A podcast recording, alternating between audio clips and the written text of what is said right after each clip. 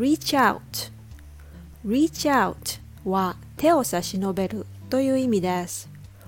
We must reach out to those in need 援助の必要な人に手を差し伸べましょう。Thank you for reaching out to me and offering a great opportunity.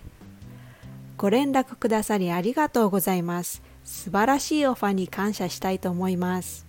Reaching out literally means stretching out an arm in order to touch or grasp something. It can mean to make an effort to do something for other people.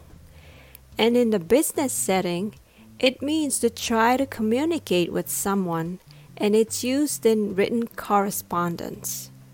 Don't forget to reach out to me with a message if you need more help in effectively communicating in English.